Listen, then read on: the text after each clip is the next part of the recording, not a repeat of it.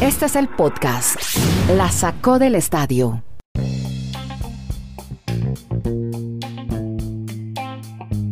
Episodio 512, bienvenidos a este podcast en el que contamos historias sobre deportes americanos. Hoy le ponemos etiqueta al Super Bowl, vamos a hablar del Real Madrid, Sergio Ramos, de Christian Eriksen, Euro 2020, la NBA, de Ty Jones, de los Clippers, de Paul George, de la actuación de los, eh, del equipo de Los Ángeles, de Major League Baseball, Arizona en, en béisbol, José Altuve, que sigue encendido, PGA, le pongo también numeral, etiqueta hashtag US Open, Latinos, Juegos Olímpicos, Cabal y Fara van a los Olímpicos, Nadal se baja de los Olímpicos, de eso y más estaremos hablando en este Geo Podcast que hacemos streaming desde Colombia, en el, en el municipio del Retiro. Ahí está Dani Marulanda para que me hable de la magnífica actuación ayer. Vamos de atrás para adelante. El partido, el último que terminó, que fue en Salt Lake City, donde Utah Jazz, que era inmenso favorito, con todo el público alentando, es una tremenda afición la de allá, y así todo, y con su estrella, con Donovan Mitchell, no pudieron con los Clippers de Los Ángeles que llegaron sin su estrella, sin el señor Kawhi Leonard, pero ahí estuvo Paul George diciendo presente, haciendo una mano de triples y sobre eso nos cuenta más historias Dani Marulanda. Estamos en los playoffs de la NBA. Cuénteme, ¿qué pasó? ¿Qué más rolletes hubo alrededor? Hola Dani, desde el municipio del Retiro en Colombia. ¿Cómo está? ¿Qué tal Andrés? Abrazos para todos. Sí, qué actuación la de Paul George. Si manifestamos lo grande que fue para el equipo de los Brooklyn Nets en la jornada anterior, Kevin Durant, pues ayer se puso esa capa de superhéroe para el equipo de los Clippers Paul George ante la ausencia de Kawhi Leonard. 37 puntos de Paul George cargó en sus hombros la responsabilidad de este equipo de los Clippers y para muchos con sorpresa se van con ventaja de la ciudad de Salt Lake City donde usted nos manifestaba pues obviamente hace de local el equipo del Utah Jazz. Y este viernes pues si son capaces de ganar ante, ante su afición en, en Los Ángeles sería la primera vez en la historia que los Clippers llegarían a jugar la final de la conferencia del oeste. O sea es que es una franquicia que toda la vida ha vivido del sufrimiento y además tener que soportar la arrogancia de sus vecinos de, de, de, de, Coliseo, del Staples Center, los Lakers, Sí. pues veremos a ver si todas esas tristezas de esta afición de los Clippers, entre ellos, usted conoce a Billy Crystal, es el, el Billy actor Crystal, de- el animador, sí, es que el más fue mucho tiempo presentador del premio Oscar. el más re- número es uno de los más reconocidos seguidores para que metámosle la farándula que a ustedes Claro. tanto le gustan de No, los Clippers nos que gusta. estar feliz y el señor Steve. Ball- el Steve y el señor Steve Ballmer el, el dueño del equipo que a mí me, a mí me encantan las reacciones de, de ese señor cada vez que su equipo está obviamente en estos juegos de, de los playoffs Usted me, me presentó a Kendall Jenner y yo ya me quedé ahí. Entonces, no, no diga que es que nos gusta a nosotros. Usted también nos lleva al mundo del entretenimiento, que es muy es apasionante. Oye, ¿usted esperaba ese resultado? Kenneth Garay, lo saludo en Bristol, Connecticut. Que ganaran los Clippers de Los Ángeles en esas condiciones, sin su estrella y visitando al, a los Utah Jazz. No, no, no para nada. O sea, no me sorprende, Andrés, un fuerte abrazo, como siempre con el sonido característico de la sacó del Estadio Podcast. Eh, no me sorprende, o sea, el hecho de que Paul George tenga una buena noche. Paul George es un gran jugador, pero no creí que se iban a poner en ventaja sin Kawhi Leonard. Esta serie pinta para irse a 7, me parece, en el baloncesto de la NBA.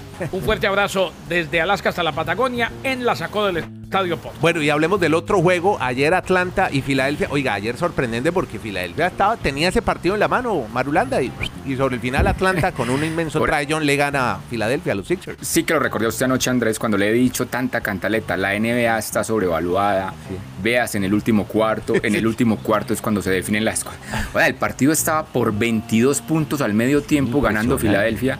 Y en el último cuarto el resultado fue 40 a 19 en favor del equipo de Atlanta Hawks. Y hombre, la historia, no sé, no tenga tantos reflectores. Pero ese muchacho de solo 22 años, Trey John, ya fue el villano para la gente de los Knicks en Nueva York y ahora, pues, en buenos términos, hablando que sea el hombre menos querido ahora para la gente de Filadelfia porque también lo está haciendo de todo. 39 puntos y otra vez la gran figura del equipo de los Atlanta Hawks. Bueno, Kenneth Garay, ya que está por aquí, aprovecho su presencia para que hablemos de una historia bien entretenida sobre un eh, niño, un, el hijo de un ganador del Super Bowl que le robó el anillo de campeón. ¿Y para qué? ¿Qué hizo con él? ¿Cómo le parece eh, el niño? El niño. Estamos hablando, y lo recuerda Daddy porque además estuvo en la Universidad de Miami, de Vince Wilford, uno de los mejores linieros defensivos de la NFL. No, no que se tomaba bien la sopita. Exacto, uno que era enorme, enorme por todos lados, tanto en lo alto como en lo ancho. Pero un jugadorazo. La policía formuló cargos contra su hijo. Más de 300 mil dólares en joyas de su papá. Sí. las vendió, las eh, robó y las vendió. Pero él sabía que iba el anillo de campeón, que creo que es el- la joya más valiosa de... Iban, ojo, no iban un solo anillo, iban varios. Por eso. De Pero campeón. venga, pero, La- pero ¿cuántos años tiene el hijo ya? No, no, el hijo ya es un señor. 17. Estamos hablando Ah. de, de Andre Holmes Wilford de 23 años, no es un niño. Ah, Vendió los anillos Sí, pero- y vendió parte de las joyas del papá. La denuncia la hizo la policía de Galveston, Texas. Sí. O sea, ellos investigaron el caso. Wilford, que recordemos jugó en los Patriotas del 2004 al 2014, terminó con los Tejanos de Houston. Había contactado a la policía el 10 de mayo diciendo que dos de sus anillos del Super Bowl, sus dos anillos del Super Bowl, no los encontraba. Así como tampoco encontraba dos anillos de campeón de la AFC y el anillo de campeón nacional con los huracanes de Miami en el 2001. O sea, se le llevó todo, eh, entre otras piezas de joyería, incluyendo cadenas y brazaletes y demás. Ya arrestaron al chico, pero a Holmes Wilford, Mm. el 22 de mayo. Dijo Wilford, el papá, que no había reportado el hecho de que se le había perdido la joyería y sus anillos del Super Bowl el mismo día que empezó a buscarlos porque pensó que podían estar en una caja, Sí. podían estar eh, en una de las bodegas que él tiene donde pues guarda recuerdos de su carrera Sí. en el fútbol de la NFL. Así pues que No, vendió por 62 mil dólares Baratos, los anillos además. del Super Bowl y otras piezas por 4.600 dólares. Resulta que un fanático, amigo de Wilford, fanático de los Patriots, Sí. fue el que lo llamó y le dijo, vea, sus anillos del Super Bowl los están vendiendo en una página de souvenirs. O en eBay, Eh, donde se mete sea, usted. ¿Usted los vio en eBay? No, Sí. el chico los había vendido a 62 mil dólares. Ajá. ¿Quién sabe cuántos o cuánto cobraban por ellos? Y ya pues la policía recuperó los anillos Las joyas. y ahora el que tendrá que pagar es el hijo que le robó al papá Pero los qué- anillos de Super Bowl, anillos de campeón Sí. de la conferencia americana y el anillo del título nacional con los huracanes de Miami. ¿Uno qué hace ahí? ¿Usted qué es papá? ¿Usted presenta cargos contra su hijo? Sí, claro, ¿Sí? claro. Por ese un chico de 23 años, claro. Andrés, yo pero le preguntaba, perdón, ¿qué edad tenía el muchacho? Yo creo, es que yo creo que Wilford no tiene 40 años. Wilford es muy joven. O sea, lo tuvo, tuvo a ese muchacho menor de edad. Sí, puede ser. sí. No sé, eso de tener un conflicto familiar que yo empiezo aquí Sí, a no, pero, cavilar. que pero, muy- pero ojo, por el bien de él, quiz- quizás después lo saque y quizás después le, le ponga un buen abogado y, y lo ayude. Pero por el bien de él tiene que pagar por lo que hizo. Porque es que al fin y al cabo, eh, esos son los anillos del papá. Sí. Y el papá tiene suficientemente, suficiente plata como Sí. para darle si necesita. Por ahí el papá no le da porque se porta mal el muchacho. ¿Cómo se llama la gallina, Dani? ¿Ya le dieron maíz? Lo que pasa es que usted como No, no, pero se- una belleza, a mí la me encanta. guadaña. No vaya por de la gua- guadaña, vaya donde las gallinas es que escuchamos mejor. eh. Entonces estoy aquí. Esto es lo lindo de aquí los con podcasts. Clarita, Clarita, estoy aquí con Clarita que Clarita, divina. Un saludo a Clarita, que hoy nos acompaña en el podcast. Bueno, eh, oiga, me hablé de Major League Baseball, eh, que una belleza, pero dele maíz, hombre, dele. ¿Será que No, ya, ya, ya le dimos. es que Ya está huevito. el huevo. Ah, bueno, muy bien. Saludo a Clarita. Bueno, hablemos. Que yo, yo cuando trabajaba en la Radio Nacional, yo tenía el corresponsal de Equipo 2 siempre tenía un gallo cacareando, siempre daba el informe con el gallo atrás, entonces me daba mucha risa, muy, muy, muy rural, ¿no? Muy, nacio- muy Radio Nacional, Sí, muy del campo. estamos Bueno, estamos- Ah, todo no, lo- aquí estamos en pleno campo, ustedes no me Providencia- creen que estamos en pleno Providencia campo. Tú jamás harás un informe con un gallo al lado.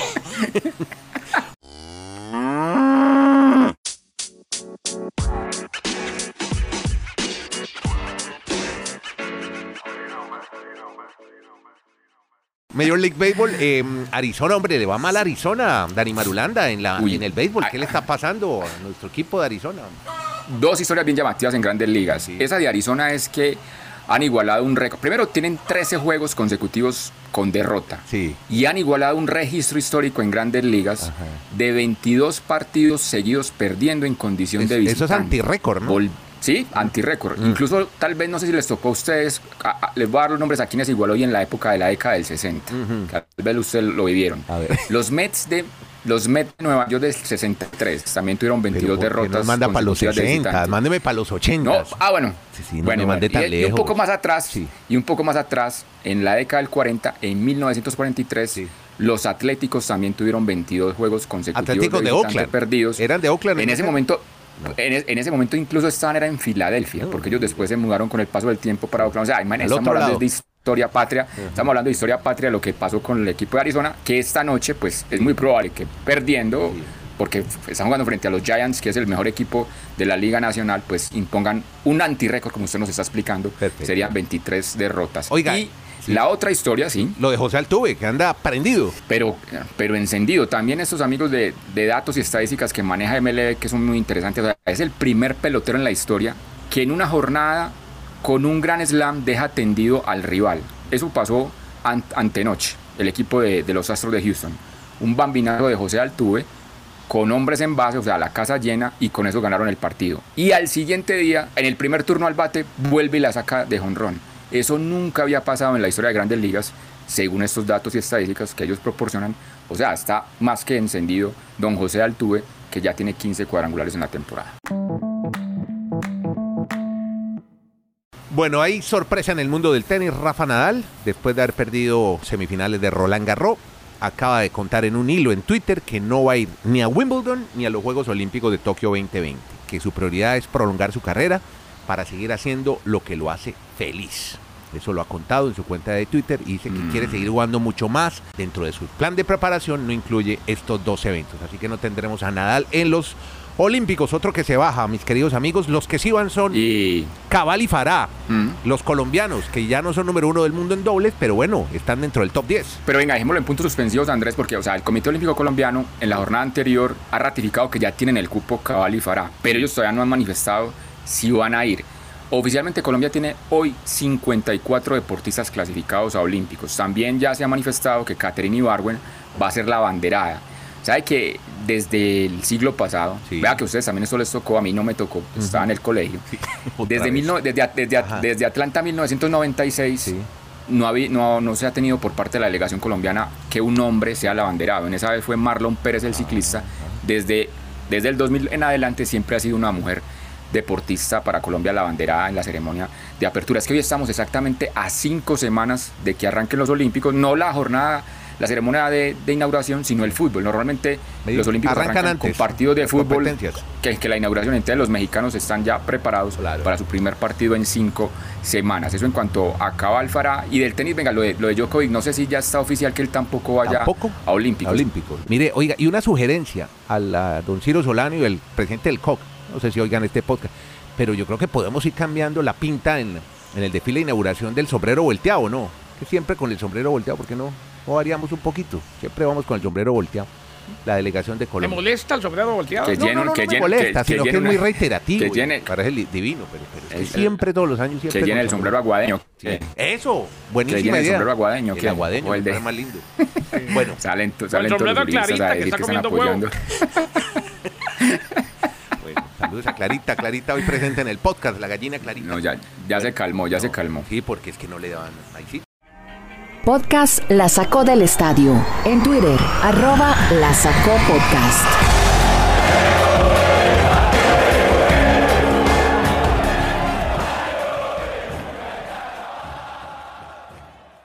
Vea, más bien hablemos de fútbol. Ahora sí metámosle la, la muela al fútbol, como le gusta a, a don Kenny Garay, para que nos cuente más detalles de la salida de Sergio Ramos. Ya se presentó. ¿Al final fue Florentino o no? Porque iba a ir con Butragueño. No sé si llegó Florentino a No, no, despedir a sí. Ramos.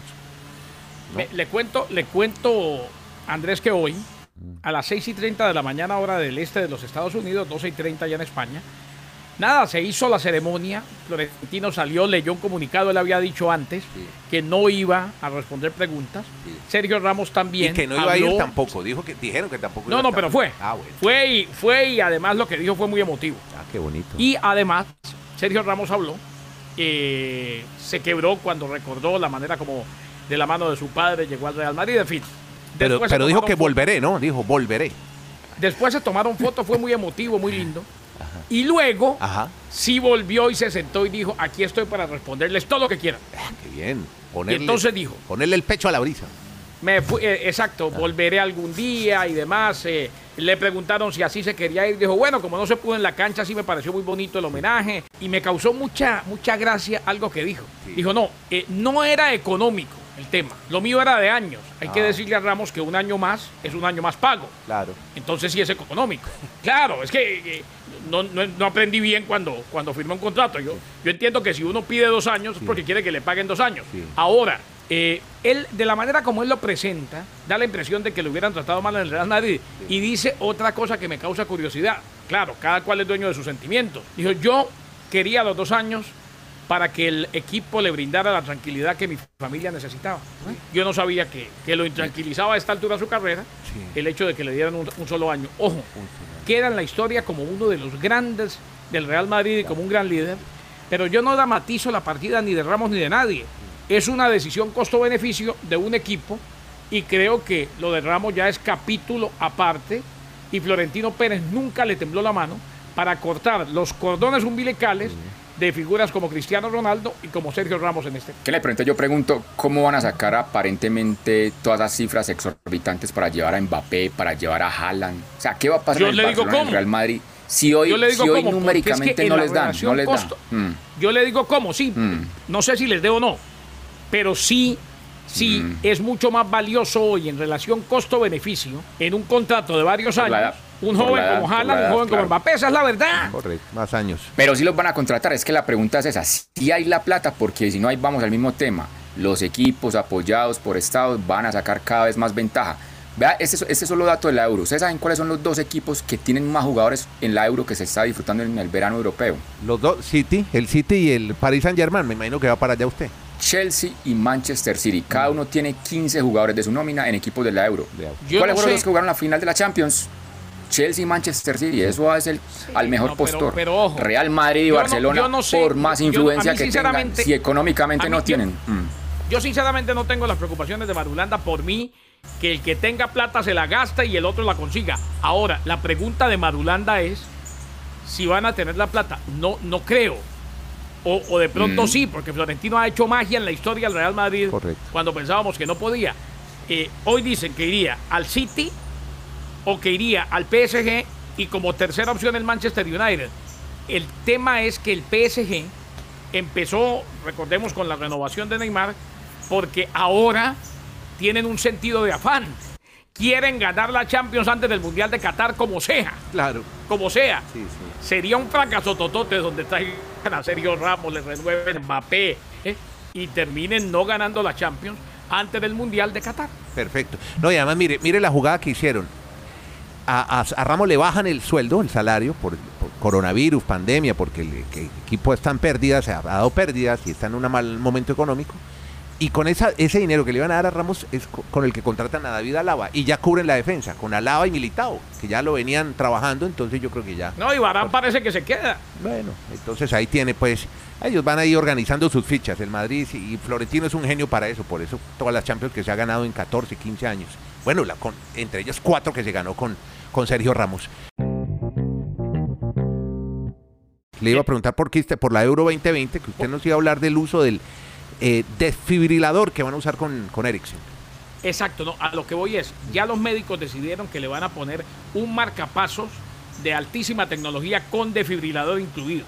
Sí. O sea, ya hay un jugador con marcapasos, Deli Blin, el eh, holandés. Ah, qué- qué- qué Lo que pasa- Interesante.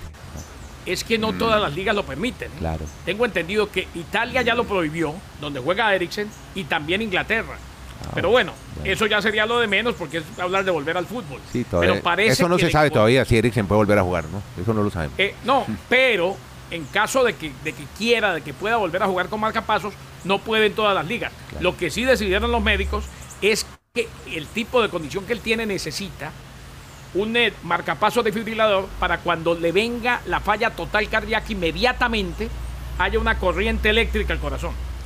Bueno, muchachos, ¿algo más? ¿Se nos quedó algo más? Ya, ya, es la- ya es el tema de la vida. No, yo, yo le cuento que aquí mientras voy a seguir cuidando a Clarita la Ah, gallina, Clarita. Estoy también aquí en, el, aquí en el celular, estoy muy pendiente, Andrés, Sí. del US Open de golf. 10 latinoamericanos. es Ah, que sí, esto hay que dimensionarlo para los amantes de este deporte. Sí. Cuatro mexicanos, los hermanos Carlos y Álvaro Ortiz. Sí. Está Mario Carmona, está también Abraham Anser. De Colombia, Sebastián Muñoz. De Venezuela, Jonathan Vegas. De Chile, Joaquín Niman. De Argentina, Fabián Gómez. Un peruano, un peruano jugando un US Open de golf. Qué Se llama. Luis Fernando Barco. Bueno. Y un costarricense, Sí. Luis Gaña. Oiga, todavía esta memoria me fa- no, me, no me falla. Bueno, estando aquí en medio de gente, este de latinos. gallinas. Vamos a ver, ojalá pasen 10 todos el corte. Qué belleza. Qué bueno, hombre. Bueno, vamos a disfrutar este fin de semana en San Diego, California. Bueno, ¿Quién de- esos, de esos 10, eh, rapidito, de esos 10, ¿quién es como el que no, no, pinta Ni- mejor? Niman, Muñoz, Y los Anser. Niman, Niman, Niman y Anser, y Anser. Anser es muy... Y, y meta el el, colombiano. Anser y Niman el chileno. Sebastián, que también Pues, tiene, tiene pero lo suyo. pero todavía no, Ah, tenido- no, no se ha parroquia, destacado. no, no, no, no es alborotar. El tipo tiene condiciones. Bueno, No, para estar ahí tiene Es un muy buen condiciones. además lo patrocina la Fundación Cardioinfantil no- de Bogotá. Todavía no, no ha destacado en Majors. Bueno, Ayer un colega llegará. de ESPN Colombia, y, y esto lo tengo, esta mañana lo dije y lo voy a repetir las veces que sea necesario. Eh, no me acuerdo el nombre del colega, ustedes conocen mucho a estos muchachos de, de Colombia, grandes profesionales. Dijo que James estaría pensando en renunciar a la selección colombiana de fútbol. Ah, bueno. Yo sí le mandaría a decir a James que si él cree que eso es lo más sensato, que renuncie, pero ya, maestro. ¿eh? Oiga, y la déjame mucho de mala. No es que está, está en, su, en su mala racha. Parece que se le viene Rafa Benítez a dirigir el Everton. ¿Cómo le parece, hombre? Es el No, pero digo yo, si quiere candidato renunciar, número que uno renuncie, al que la selección colombiana seguirá siendo la selección Colombia Sí. con o sin James. Bueno, Que muchachos. le quede clarito. Los dejo. Un saludo grande a todos, sobre todo muy especialmente a Clarita la Gallina, que hoy nos acompañó en el podcast, con Dani Marulanda en el retiro, con Kenneth Garay en Bristol, Connecticut, Nieto Molina desde Santiago de Chile. Muchas gracias a todos y aquí seguiremos en otro episodio contando más rolletes alrededor de los deportes americanos. Gracias.